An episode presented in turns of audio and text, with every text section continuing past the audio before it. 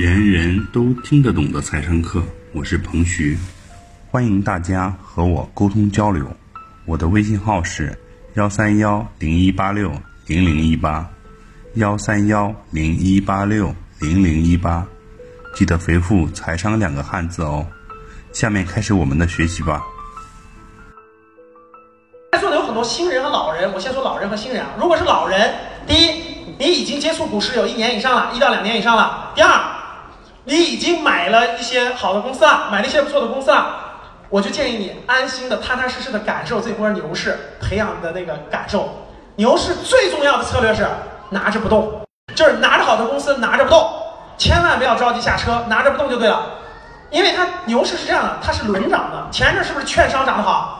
券商涨涨涨，翻一倍以后，翻一倍以后，很多资金就撤出，他就去买什么银行啊，买什么保险啊，买什么别的东西了，什么军工啊什么的。然后过一阵儿以后，这所有的是不是都涨一轮了？他就翻回头一看，哎，券商还是便宜，他就又去全拉券商去了。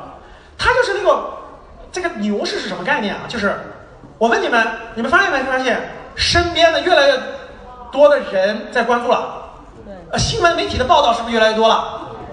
牛市一般有两个判断标准，我跟你说，第一个，两个，第一个，交易量的急剧放大，什么都可以骗人，什么都可以骗人，股价可以骗人，财报可以骗人，什么都可以骗人，交易量不骗人。过去的二零一八年底的交易量，每天你们知道，最多时候两市加起来不到三千亿，就是每天两千八、两千九、九百亿。结果到你看后来就过完春节越来越大，越来越大，越来越大。如果它大到四五千亿，其实也很正常，就是个熊市的波动。但是二月二十五号的时候，直接蹦到了一万亿，这种量级一定是就是牛市最重要的标志。如果到不了一万亿，根本就不可能是牛市。第一点，第二点，如果这个达到一万亿这么大的交易量，一定是这个就是大资金的进入。这个大资金包括了公募基金，包括了私募基金，包括了普通这个投资人的资资金。绝对不是那个普通或者在里面存存量资金在那晃，绝对不是，它就是突然，也不是突然的啊，其实它已经涨了两个星期了，从春节之后是陆陆续续上涨了，对吧？交易量达到一万亿，大家知道啥概念吗？每天在里面一万亿，而且还不是一天，不是一天，已经连续两天一万亿，后面是不是八千亿，对吧？九千亿，这个交易量太庞大了，它不是这一万亿买完了就，它它要买完卖，买完卖买完，它要在里面反复折腾。所以这么大的交易量，里面的交易机会就特别多，特别多。这个机会会慢慢慢慢传导给越来越多的人。就你身边的人，就会说，哎，我赚钱了，哎，我怎么赚钱了呢？他就关注了，他就慢慢慢慢开户。还有一个数据，我告诉你，证券开户数量，上一周的证券开户数量是比那个以前同比增加了五十一万，就是同比大幅开升。就以前从来不买股票的，夸夸夸去开户，大家知道吧？开户数量大幅攀升，一下涨了百分之五十多万。就不停的涨，不停涨，每周开户数都在增加。开户数什么意思？韭菜吗？开户数就是韭菜，因为没有户口股票的人是不是才新开户？老股民早就开了，我这三个账户都满满的。所以新开户数代表了有新资金进来，新资金是新人是韭菜，所以这个资金量在不断的增加，不断的增加，它是真实的。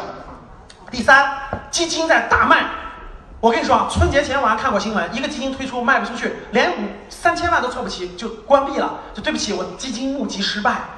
但是你知道最近发生什么吗？一天八个亿的基金，十个亿的基金都在卖，说明什么？说明大量的人我不懂股市，我就买基金嘛，他把钱给了基金了，基金是不是也要建仓？对，他也要进，所以资金都在进入，资金都在进入，你只要观察就行了，资金都在进入，就源源不断的进市场。这个周期是会持续很长时间的。其实各位，市场不缺钱，市场不缺钱。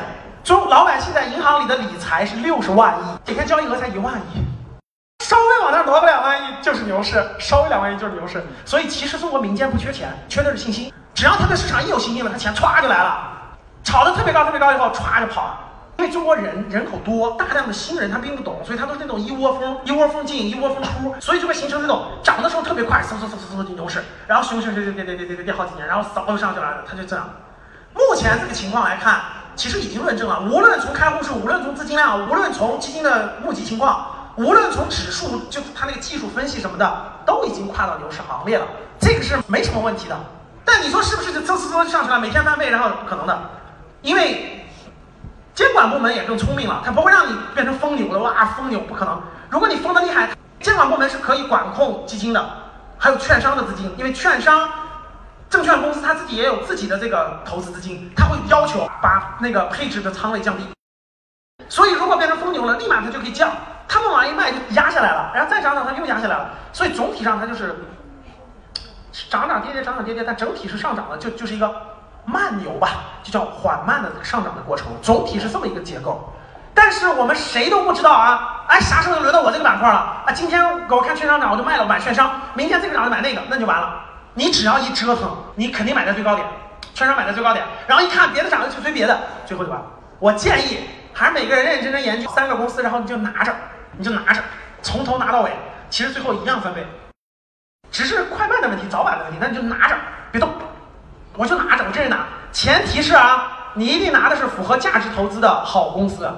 绝对不是那些那那个那个，当时五 G 五 G 五 G 你就买个五 G 的公司，那放心吧，你你买了刚涨涨不多就就把你套进去就亏了。从二零一九年到二零年到二一年，我估计这三年还是比较精彩的。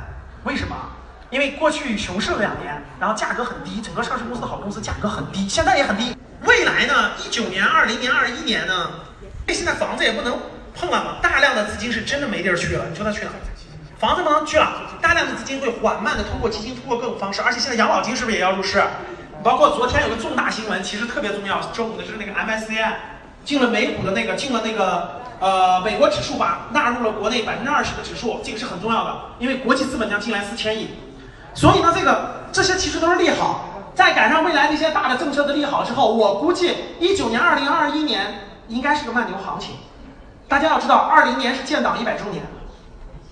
特别重要，而且离上一波牛市也是六到七年了。上一波是二零一四年到一五年，现在是一九年，对不对？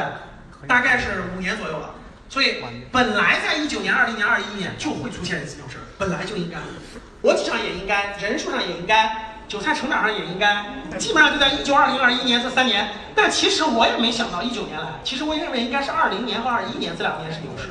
但是谁都不是神仙，谁能知道准确的时候，对吧？他早就早点，晚就晚点，其实这个谁都不知道。但总体上，我觉得大家在未来三年将会感受到一波牛市的变化。我觉得大家也抱着学习的心态，定投指数基金，普通人啊，如果你有一点资金呢，拿点小钱，不要太多了，参与其中。参与不是在那买卖买卖买卖，买买个好公司打着别动，感受整个这个过程。这个过程干嘛？学习。我说的书全听了，全读了。我讲的那二十五本书全听了，先全看了，然后听我讲完了，然后沉淀，反复看。我相信你经过两到三年的磨砺，慢慢慢慢你就入道，慢慢慢就有感觉了，懂了吧？因为这个事情要伴随你很长很长很长时间，伴随你一辈子，所以不能将就，不能马虎，不能那啥，明白了吧？以上就是本次课程的内容，人人都听得懂的财商课。喜欢本节目的朋友，请关注和订阅，欢迎在评论区留言互动。也可以添加彭徐的微信：幺三幺零一八六零零一八，幺三幺零一八六零零一八，做进一步的沟通和交流。感谢大家的收听，我们下期再见。